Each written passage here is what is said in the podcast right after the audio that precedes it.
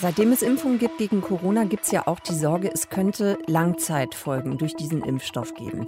Josua Kimmich vom FC Bayern hat gestern öffentlich gemacht, dass das für ihn der Grund ist, weshalb er noch nicht geimpft ist.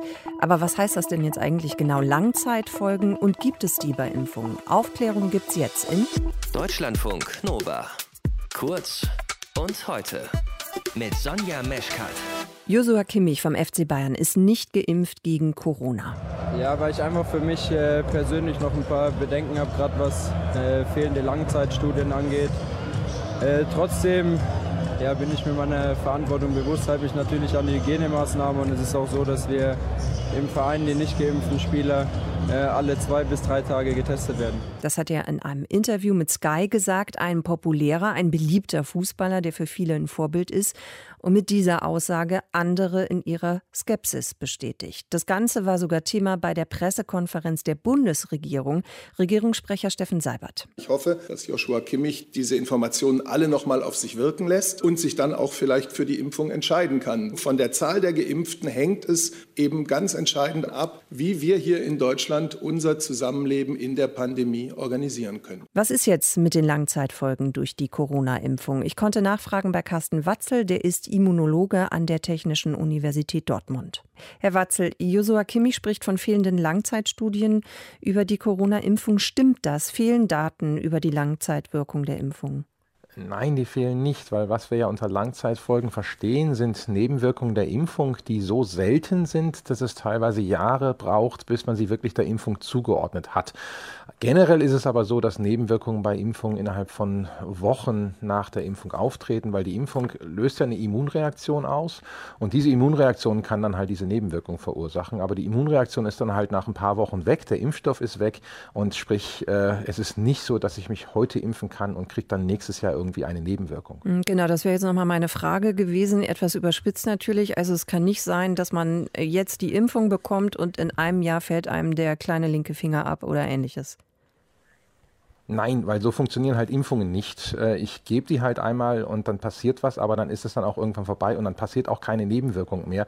Anders als bei Medikamenten, die ich vielleicht jeden Tag einnehme, da können sich halt irgendwelche Spiegel aufbauen und erst nach einem Jahr was passieren. Aber so funktionieren halt Impfungen nicht. Mhm.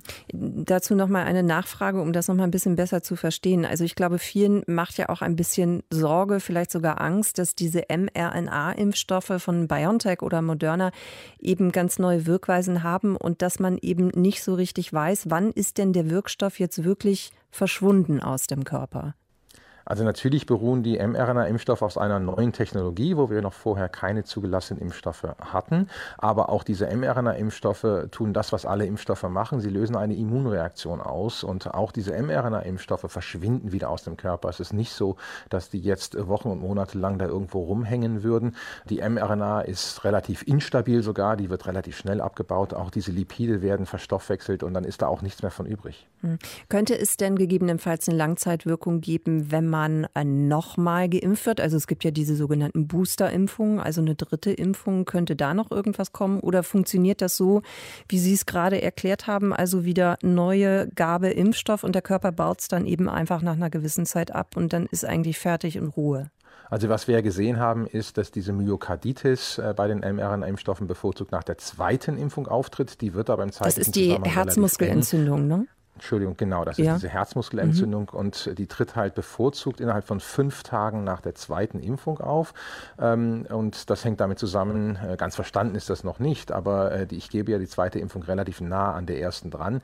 Das heißt, da ist man noch in diesem Zeitraum von diesen Wochen. Wenn dann einmal diese zweite Impfung vorbei ist und ich dann ein halbes Jahr später mich nochmal boostere, dann erwarte ich eigentlich keine Nebenwirkungen, die wir sonst noch nie gesehen haben. Natürlich kann ich gar keine seltensten Nebenwirkungen ausschließen. Es kann natürlich sein, dass dass wir noch eine Nebenwirkung finden, die bei einer ganz speziellen Patientengruppe bei einer in eine Million Geimpften ähm, vorkommt. Aber ehrlich gesagt, vor solchen seltenen Ereignissen muss man sich dann aber auch keine Angst haben.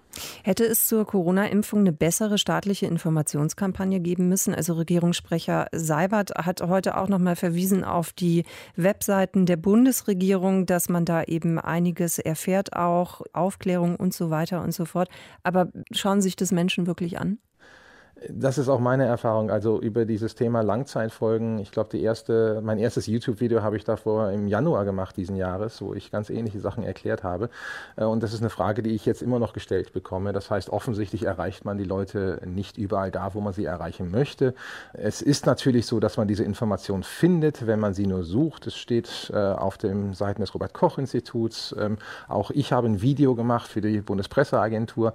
Also die Information ist schon da, aber offensichtlich erreicht sie nicht nicht die richtigen Leute. Ich, ich weiß aber auch nicht genau, äh, wie man die dann noch erreichen kann. Vielleicht ist es auch gut, dass der Herr Kimmich das jetzt angesprochen hat, dass jetzt mal Leute davon hören, die das vorher noch nicht gehört haben. Ja, so, also wenn die Haltung von Kimmich ja durchaus auch umstritten ist, sind Sie denn froh um diese Debatte jetzt?